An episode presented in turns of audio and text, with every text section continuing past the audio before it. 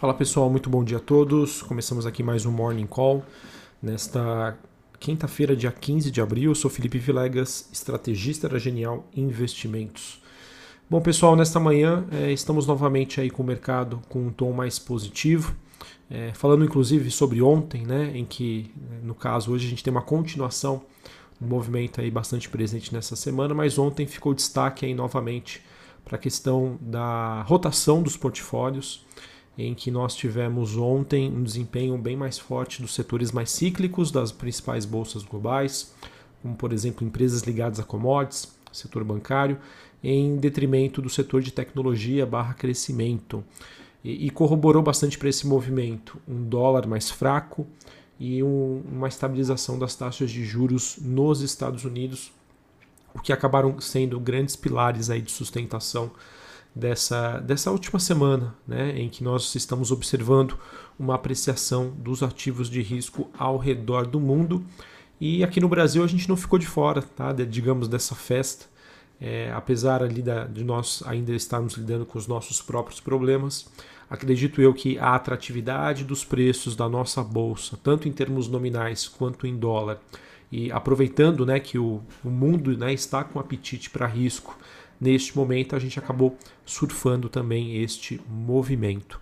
Outra coisa que eu queria destacar para vocês ontem é que eu comecei a, a, ver várias casas de investimentos globais e de renome é, recomendando para que os seus clientes, seus investidores, reduzam a sua participação em ativos de riscos ligados ao mundo desenvolvido e aumentem a sua exposição em ativos de risco ligados ao mundo emergente.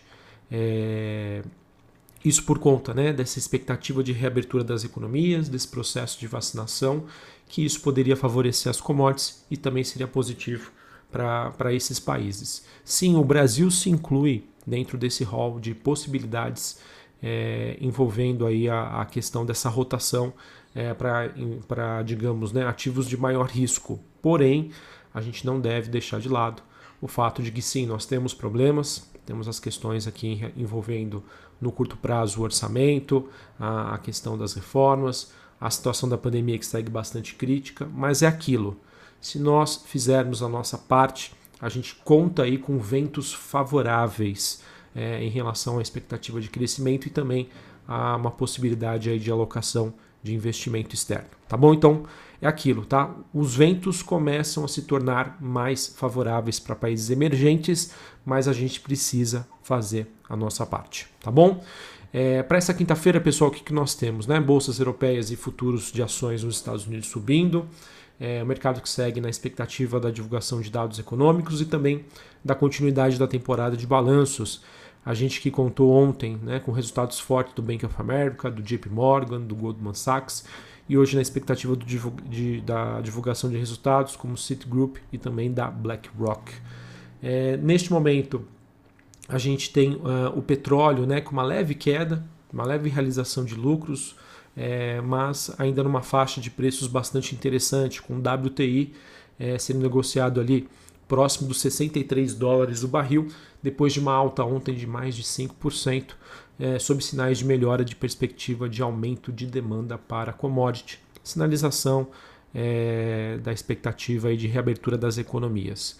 Nesta manhã nós temos o cobre apresentando um movimento de alta, é, enquanto o níquel recua na Bolsa de Londres e o minério de ferro também sobe na China, ele que passa aí dos 170 dólares a tonelada seca, é, seguindo aí as expectativas sobre é, aumento de margens de lucratividade das usinas e também com otimismo econômico envolvendo aí as questões globais.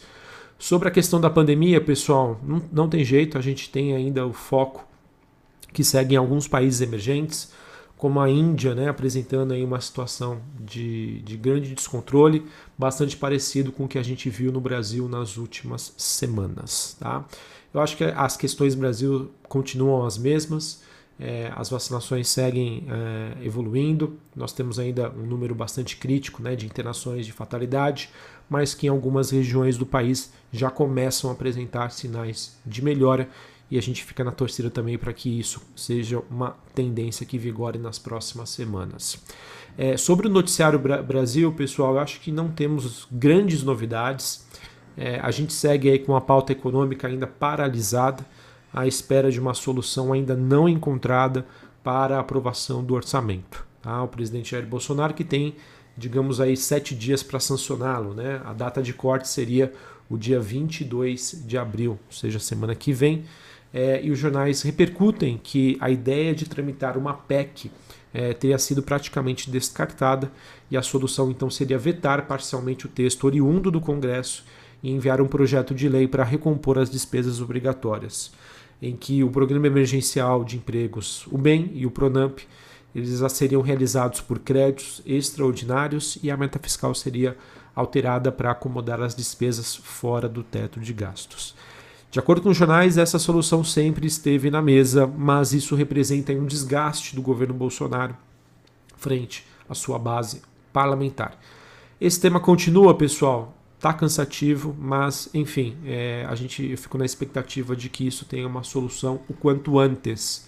É, mesmo com a alta aí da, da, da, nossa bolsa nos últimos dias, isso mais cedo ou mais tarde pode se tornar um problema. Tá? É, se a gente não dá um endereçamento para essa questão que é tão importante para uma evolução nos nossos mercados, economia, entre outros. Sobre a agenda do dia, pessoal, daqui a pouquinho, 8 horas da manhã, dados do IGP-10, dados de inflação calculados pela FGV. 9, 9 horas da manhã, volume do setor de serviços. Nos Estados Unidos, às 9h30 da manhã, nós temos o índice de manufaturas, Empire State, é, pedidos iniciais de seguro-desemprego e vendas no varejo, 9h30 da manhã lá nos Estados Unidos. Às 10h15, dados de produção industrial. E na China, hoje à noite, é, a gente tem a divulgação do PIB referente ao primeiro trimestre e também de dados de produção industrial e vendas no varejo referentes ao mês de março. Então, acho que dados importantes que podem corroborar para a manutenção desse otimismo de curto prazo é, frente aí a, altas, a esse movimento de alta das bolsas. Beleza? Uh, bom, para a gente é, encerrar aqui falando sobre o noticiário corporativo, nós tivemos a Notre Dame Intermédica concluindo a aquisição do grupo é, Medsanitas Brasil, valor de um bilhão de reais. A operação teria sido aprovada tanto pela ANS quanto pelo CAD. É, uma notícia que saiu ontem, após o fechamento do mercado, mostra que o conselho da Eren, uma empresa do setor de varejo, vestuário, acabou rejeitando uma proposta de combinação de negócios com a Arezo.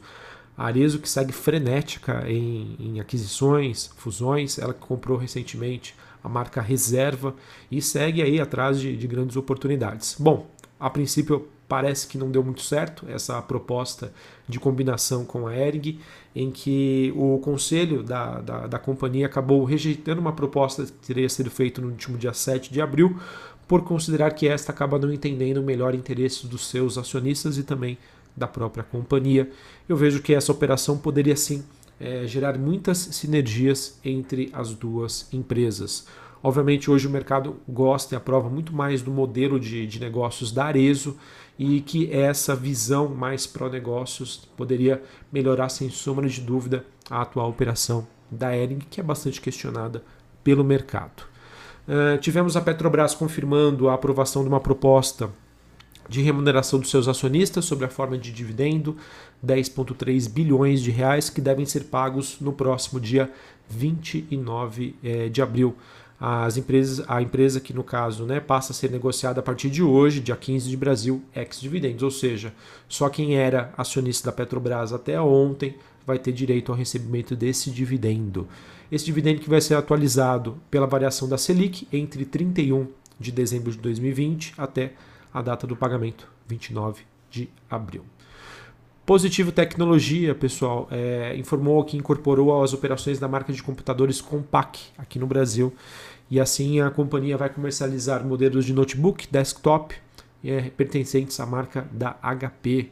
É, notícia positiva para a companhia e acho que talvez justifica né, o fato da, da Positivo estar numa forte movimentação de alta nas últimas semanas. É, quem sabe, acredito eu que o mercado possa já ter antecipado esta notícia. E para finalizarmos, nós temos a Sanepar informando que o conselho diretor da AGEPAR aprovou um aumento de 5,77% na tarifa de água e esgoto. É, essa tarifa que deve ser aplicada é, como parte aí do reajuste que deriva do resultado da primeira fase da segunda revisão tarifária periódica. Beleza? Bom, pessoal, então acho que essas são as notícias, os fatos aí para essa quinta-feira. Mundo buscando por ativos de risco, VIX tranquilo, índice do medo, ali na faixa dos 16,8 pontos. Índice dólar ali bem próximo do, do 0 a 0, mas com viés negativo. Taxas de juros nos Estados Unidos bem tranquilas, ou seja, um ambiente aí que acaba é, ajudando e favorecendo bastante é, com que o investidor busque por mais risco para o seu portfólio. Lembrando, pessoal, aqui no Brasil a gente precisa dar um endereçamento sobre as questões do orçamento, tá? Acho que esse é um ponto super importante. Mas com o um mundo favorável, com os ventos mais favoráveis, mesmo que a gente não consiga ali entregar o que o mercado espera, a gente pode surfar essa onda mais positiva aí que a gente observa no curtíssimo prazo. Um abraço a todos, uma ótima quinta-feira para vocês, até mais. Valeu.